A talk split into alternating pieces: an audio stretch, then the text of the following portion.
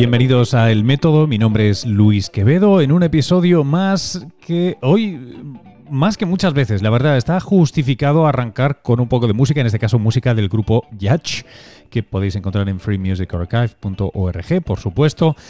Este, eh, digo que en esta ocasión es más eh, adecuado que nunca porque vamos a hablar de ciencia de la música o la música y la ciencia y sobre todo cómo nuestro cerebro la entiende, la procesa, dónde, cómo y por qué.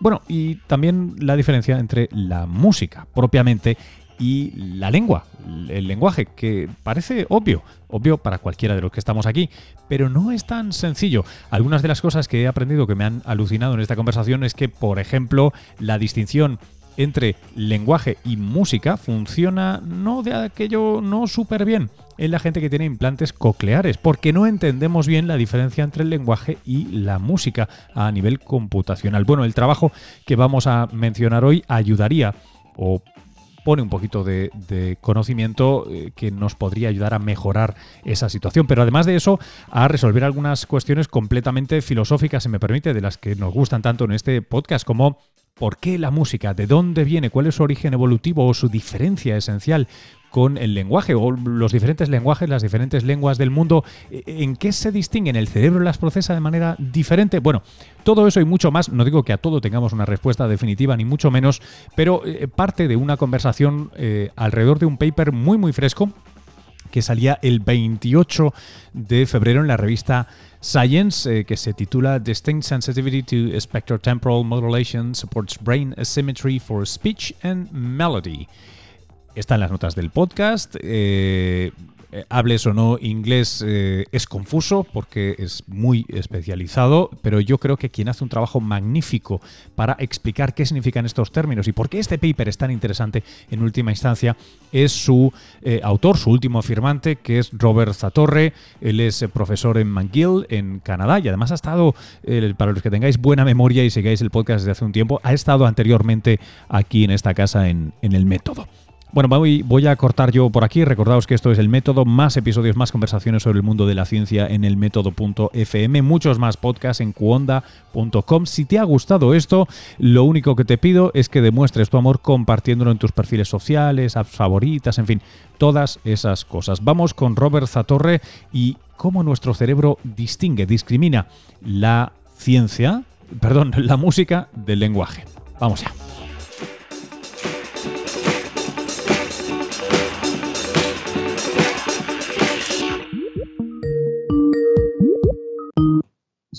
Buenos días, Robert. ¿Qué tal? ¿Cómo estás?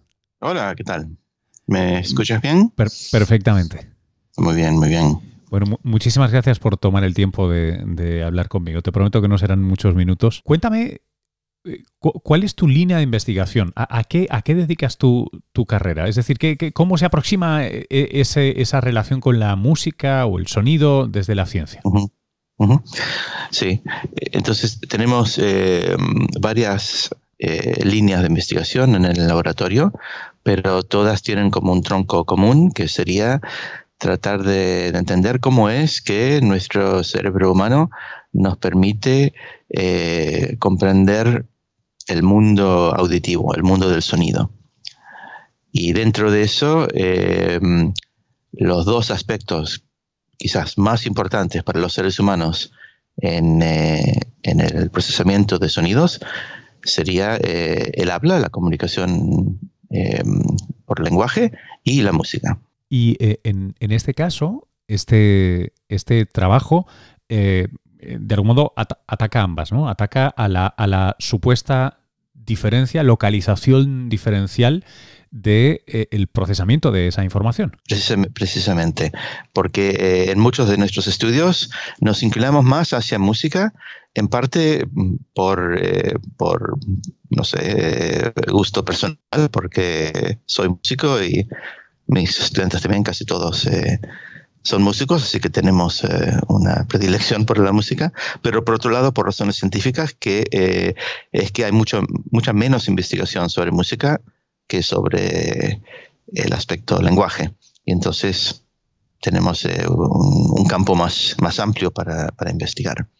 Pero en este caso, eh, precisamente como has dicho, em, tuvimos la oportunidad de eh, comparar la música y el lenguaje hablado y determinar qué tienen en común y qué, qué diferencias tienen.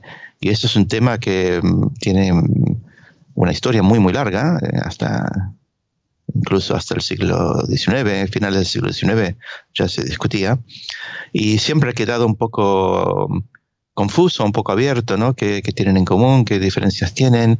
Y más que nada, cómo se representan en el cerebro. Si se representan de una manera parecida o se representan de maneras distintas. Y entonces en este estudio mm, fue bonito porque pudimos eh, comparar ambas cosas usando eh, un solo estímulo, y eso es un, aspecto bastante eh, interesante del estudio, eh, estudiamos frases cantadas. Y entonces ahí tenemos al mismo tiempo la melodía y una frase con un sentido lingüístico. Entonces, en un solo estímulo, ambas cosas. Es, decir, a, capela, ¿no? sin música propiamente instrumental. Sin instrumento, pero con eh, una voz que eh, está cantando una canción, pero son canciones artificiales que creamos nosotros eh, a propósito. Pero mm, lo hicimos de una manera muy particular. Primero de todo, tenemos una buena conexión con nuestro grupo de de la Facultad de Música aquí en la Universidad McGill. Y entonces eh, fuimos a hablar con ellos, nuestros colegas, y les primero les pedimos eh, a ver si había algún compositor que nos pudiera ayudar. Y entonces encontramos un chico que eh, nos compuso unas melodías. Y después contratamos a una soprano para que cantara las melodías. Y mm, un, eh, un detalle que, también nos resulta gracioso es que creamos em, estímulos tanto en inglés como en francés. Porque primero que estamos en una ciudad bilingüe donde se hablan ambos idiomas y nos interesaba también comparar la, la respuesta eh, al inglés y al francés, a ver si son similares o distintas. Y también en segundo lugar porque em, uno de nuestros eh, colegas está trabajando en, en Francia, en Marsella, y mm, vamos a hacer algunos estudios eh, allí también. Entonces queríamos tener estímulos que pudieran usarse tanto en, en Francia como en otros eh, lugares donde se habla inglés. Y, y Robert, ¿cuál, cuál, cuál es la eh, cuál, es la gracia, el valor añadido de, usar estas piezas a capela, de que música y, lenguaje estén en un solo estímulo? Porque de esa manera podemos em, distinguir la contribución ya sea de la parte del habla o de la parte de la melodía, em, pero siempre usando el mismo estímulo. Entonces quiere decir que eh, el cerebro está analizando simultáneamente todo, o sea, al mismo tiempo, tanto el contenido lingüístico como el contenido melódico, eh, pero eh, es una gran ventaja eh, estudiarlo con un solo estímulo, porque luego lo que hicimos es lo siguiente, em, para, primero para crear los estímulos usamos 10 frases y le pedimos al compositor que nos escribiera 10 melodías distintas. Y después la cantante tuvo que cantar cada una de las 10 melodías con cada una de las 10 frases.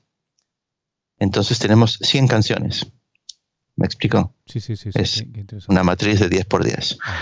Entonces, eh, cada una de esas 100 canciones se le presenta al sujeto y eh, el sujeto debe eh, indicar, o sea, se presentan dos canciones, una seguida de otra, y puede ser que tengan la misma frase pero cantada con una melodía distinta, o puede ser que sean dos frases distintas, pero cantadas con la misma melodía. Y entonces el, participante tiene que escuchar y decir, bueno, la melodía era igual o no igual, o la frase hablada era igual o no igual. Y, todo esto lo hacéis mientras eh, tenéis a vuestros participantes, eh, entiendo, estáis monitorizando, estáis observando su actividad cerebral. Eh, sí, o sea, hay dos fases. Primero una fase puramente de conducta, donde simplemente escuchan, y luego en una fase siguiente los ponemos en el resonador y escuchan los mismos sonidos, esta vez mientras medimos el mm, contenido de, oxígeno de, la sangre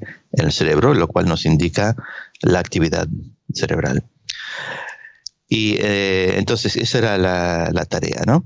Pero la, particularidad del experimento es que manipulamos los estímulos, o sea, los cambiamos usando un algoritmo acústico con el cual podemos em, cambiar el nivel de em, eh, los niveles acústicos. Y para esto tengo que explicar eh, un poco acerca de, de acústica. Queridos oyentes, aquí entro yo mágicamente para romper algo así como la cuarta pared del podcast, que debe ser el cuarto altavoz o algo así. Bueno, eh, ¿Por qué? Porque lo que va a explicar Robert es fundamental para que entendáis el valor de este trabajo y él me ha dado los sonidos con los que ha eh, puesto a prueba a sus sujetos en el experimento. Entonces, voy a coger su explicación, la voy a trocear y conforme él va contando cosas, yo voy a introducir los sonidos del experimento y si hace falta alguna acotación. Bien, la magia del podcast. Tenemos eh, una frase cantada. The people thought a coin was hidden there. Y esa frase se puede eh, describir en términos acústicos según dos dimensiones distintas. Una dimensión es el tiempo, o sea, cómo va cambiando el sonido segundo por segundo o milisegundo por milisegundo. Y la otra dimensión es la dimensión frecuencial, o sea, el contenido de las frecuencias del sonido. Y todo sonido puede describirse de esta manera. Hay, eh, unas ecuaciones eh, matemáticas que permiten tomar cualquier sonido, puede ser una canción o puede ser el ladrido de un perro o puede ser eh, el sonido de la lluvia, no importa. Todo sonido puede describirse de esta manera. Las fluctuaciones en el tiempo y las fluctuaciones en las frecuencias. Y nuestra pregunta era la siguiente el cerebro eh, respeta esas dimensiones, o sea, representa el sonido en función de esas dos dimensiones, que las llamamos espectrales o temporales, eh, o, representa el sonido de otra manera. Y esto, a su vez, em, proviene, de esa, esa, pregunta proviene de eh, unos estudios que se han hecho con em, otros, otras especies y en particular hubo unos estudios muy interesantes con eh, pájaros, en los cuales se demostró que en el cerebro del pájaro representan esas dos dimensiones, la dimensión espectral y la dimensión temporal, pero eh, con una especie de eh, ajuste según el, canto de ese pájaro. O sea, el cerebro del pájaro está optimizado para el sonido que le resulta más importante a esa especie, que obviamente es el sonido que ellos usan para comunicarse. Claro, claro, claro. Es, lógico, ¿no? Sí, sí, pero, es, pero es bonito al mismo tiempo. Es un, ejemplo de cómo la evolución permite un, un, um, ajuste del sistema nervioso en función de el, medio ambiente y el contenido del medio ambiente, o sea, em, las, los aspectos del medio ambiente que son más importantes están mejor representados que los aspectos del medio ambiente que son menos importantes. Entonces, para el pájaro sería el canto de otro pájaro. Para nosotros, humanos, sería la comunicación lingüística de otro humano y nosotros pensamos la comunicación musical. Son, son los dos ejes, digamos, de comunicación auditiva que, tenemos los humanos, que es distinto del pájaro, pero el pájaro tiene uno solo, que es el, que es el canto. Nosotros tenemos ambas cosas.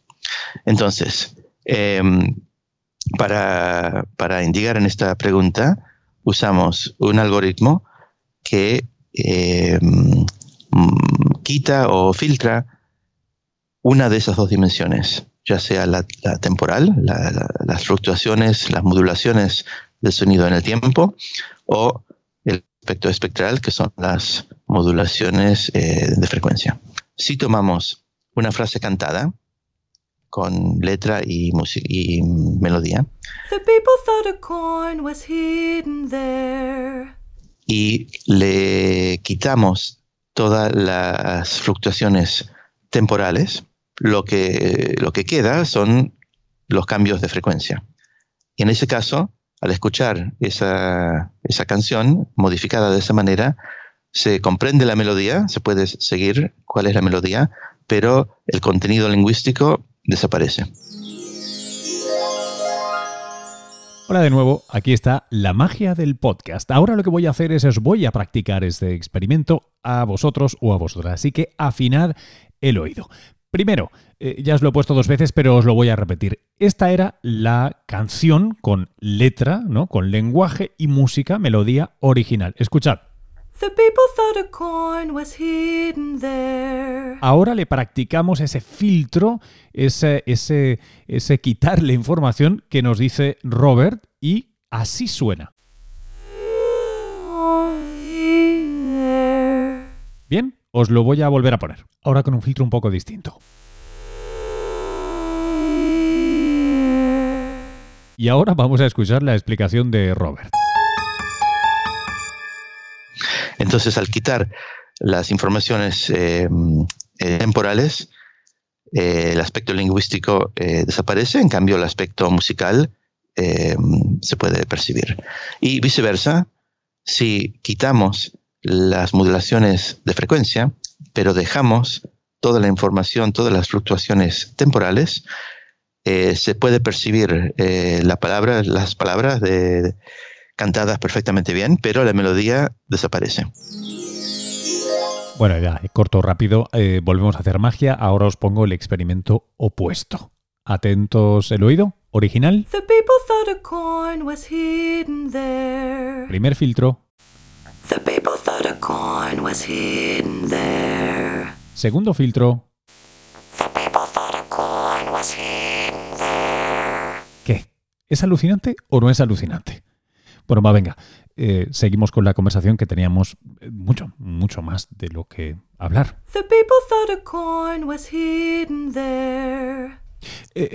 Robert, una pregunta. Esto lo hiciste, eh, lo hicisteis en inglés y francés. Sí. Sí, que, no sé si aquí salgo completamente del lugar, pero eh, que son lenguas que no son tonales o no muy tonales, vamos, son muy poco tonales. Eh, ¿Esto eh, lo habéis, lo habéis probado con, alguna lengua que sí sea tonal y que por tanto esté más cerca de la música o no, tiene mucho sentido lo que pregunto? Sí, sí, sí, tiene mucho sentido y de hecho tengo una, antigua alumna mía que está en Beijing ahora, que es profesora en la Academia de Ciencias de Beijing y ya estoy hablando con ella para ver si podemos hacer el próximo estudio eh, con, eh, con, personas que hablan eh, el mandarín, porque es una pregunta muy interesante.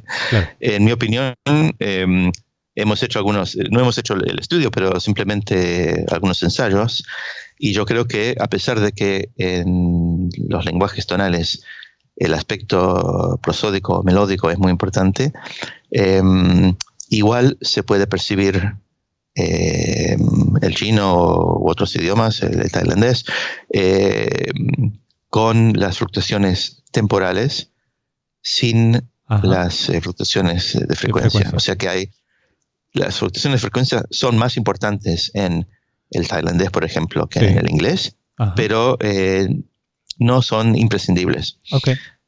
en cambio, las fluctuaciones temporales sí lo son para todos los idiomas. o, al menos esa es nuestra hipótesis, está por confirmarse todavía. y, en, el, perdóname eh, por salir de aquí, eh, eh, en el paper del que estamos hablando ahora, em, em, cuando tenéis a la gente en el, en el fMRI, ¿Qué, es lo que, es lo que se ve? O sea, además de, esta relación inversa de la frecuencia y la, y la temporalidad, la lateralización de esta función también, también o sea, ¿se, ve claramente quién está con la música y quién está con la letra? Exacto. Entonces, el resultado principal del estudio es el siguiente. Eh, cuando miramos la actividad cerebral, em, hacemos un análisis de el patrón de, actividad en ciertas zonas y lo que vemos es que las zonas del lado derecho son eh, las zonas auditivas la corteza auditiva en el hemisferio derecho, son las que mejor representan estas fluctuaciones de frecuencia. Y por lo tanto, son las que determinan eh, si el sujeto ha podido percibir eh, si la melodía era igual o distinta. Y en cambio, del lado izquierdo, hay otras zonas que están son, son como paralelas del lado izquierdo que tienen mucha mejor definición eh, de las fluctuaciones temporales. Y entonces, cuando miramos la actividad, es que representan esas fluctuaciones temporales mucho mejor y entonces son las que eh, se ocupan, digamos, de eh, encodar todo lo que es eh, el aspecto lingüístico.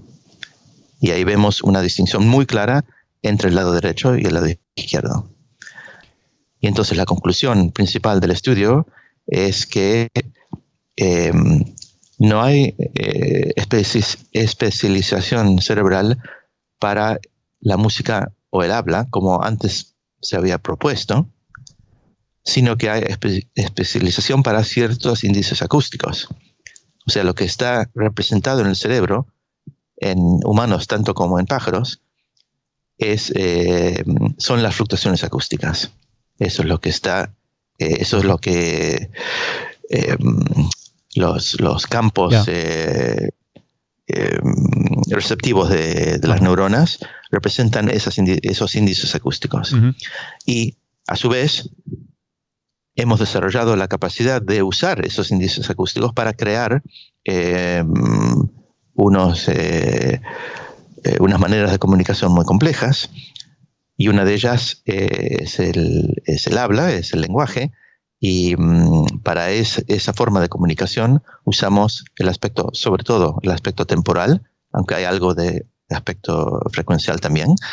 Y contrariamente, eh, la música explota más que nada el aspecto frecuencial, aunque ahí también hay fluctuaciones temporales que son importantes, ¿no? Eh, en particular lo que, lo que tiene que ver con el ritmo, por ejemplo, que obviamente son, serían eh, fluctuaciones temporales. Temporales también. Entonces, no es 100%, yo diría que es quizás 90% o 10%.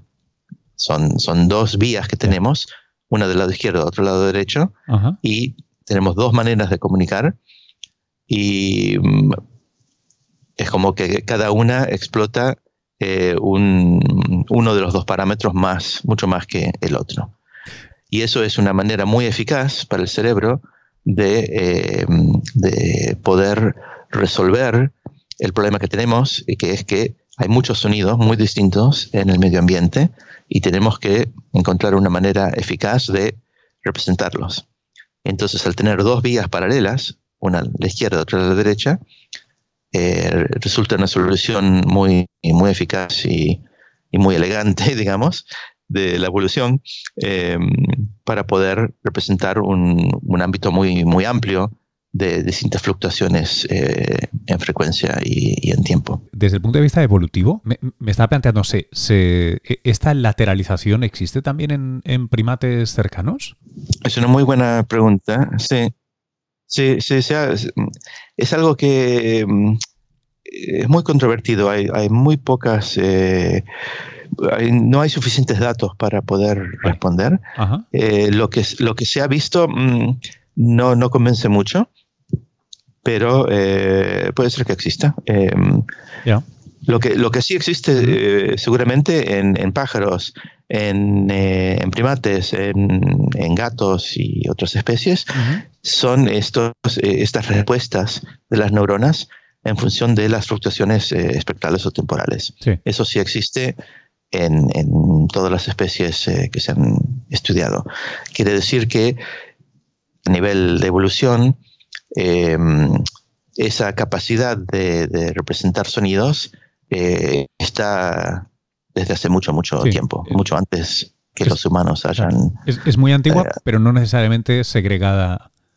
no necesariamente segregada, exacto. No necesariamente segregada y una pregunta interesante es si la segregación que hemos visto en nuestro estudio es, es el resultado del desarrollo de el habla y la música. claro, claro. o, al contrario, si la segregación se desarrolló por otra, otra razón y luego usamos esa segregación para desarrollar la música y el habla. claro. es una pregunta muy interesante que no, no sé si vamos a poder abordarla porque tiene que ver con... Sí, con el pasado tiene que ver muy con, ¿no? con algo muy antiguo que no sé. pero sí, sí. Así que no sé cómo, haríamos, pero es un... O sea, nuestro resultado no nos permite saber si es más vale el huevo o la gallina, ¿no? Claro, claro, claro, claro. Eh, eh, Robert, una, cosa que me pregunto a veces, eh, esto ya es curiosidad personal completamente, pero em, ¿cuáles son las, las teorías que se barajan y que a ti de repente te parezcan buenas, aunque, aunque no sean, no se puedan probar necesariamente sobre eh, el origen, no ya del lenguaje, sino de la, de la música, de, la musicalidad en, el, en la cultura humana. Es, mm, eh, a veces mm. eh, yo hago la broma de que la música es, parece un puzzle evolutivo, ¿no? Porque no te da de comer, no te protege de los depredadores, dejando el cantautor con la guitarra no te permite reproducirte, o sea, no, no tiene un fin sexual claro. Em, ¿Por qué? ¿Por qué? Y sin embargo, en todas las culturas. Eso es algo que también eh, eh, a Darwin le, le causó mucha, eh, mucha dificultad. Em, pero bueno, hay, hay varias maneras de, de, responder a eso. un colega mío que se llama Ani Patel, em, es un investigador que trabaja en Estados Unidos, en Tufts, y él tiene un, modelo que me parece muy bonito, que con él dice, bueno, la música es un poco como el fuego. Es una invención tecnológica, pero que usa eh, algo natural.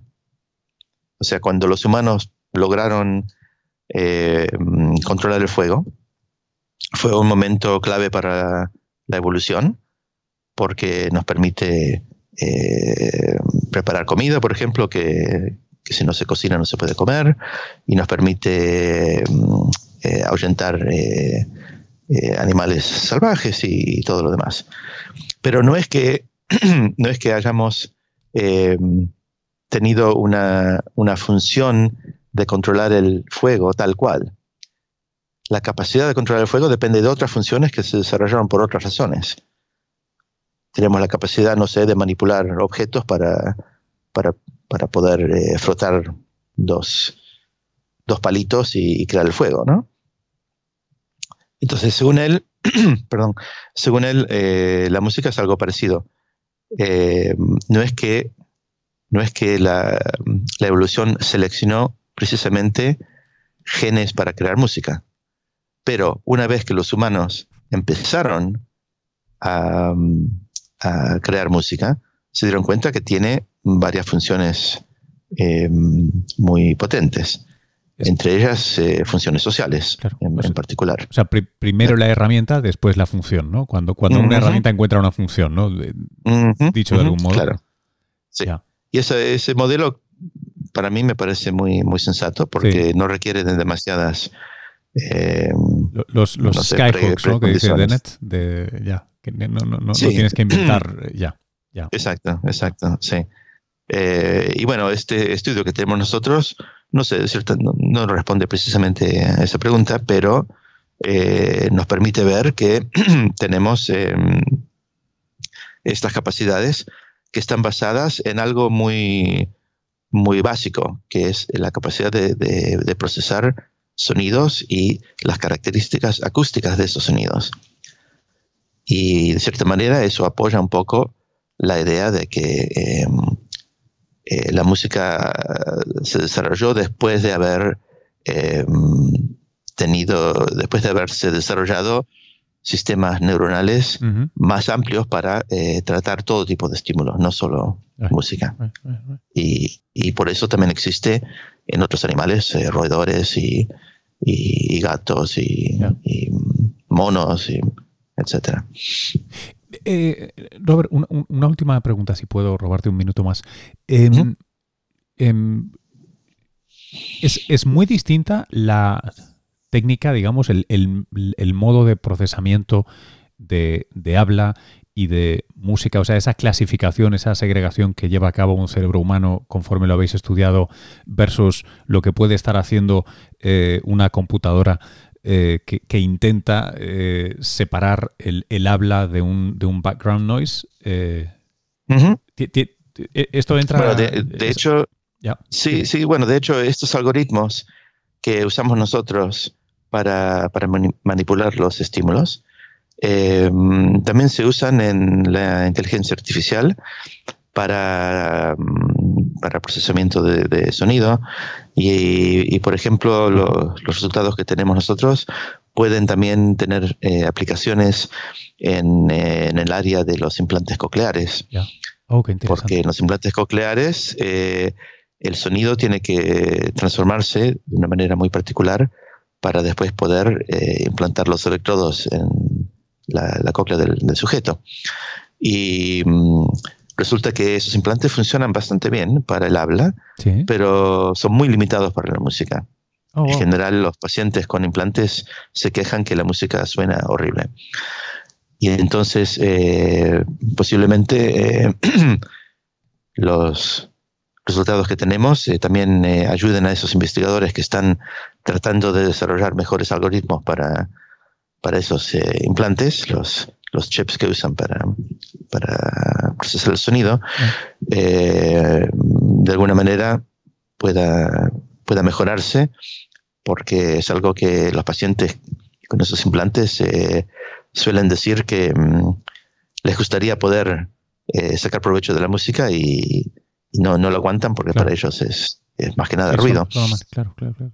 Entonces es una, una, cuestión de, de placer o de, de, calidad de vida ¿no? que, que, que les, les falta.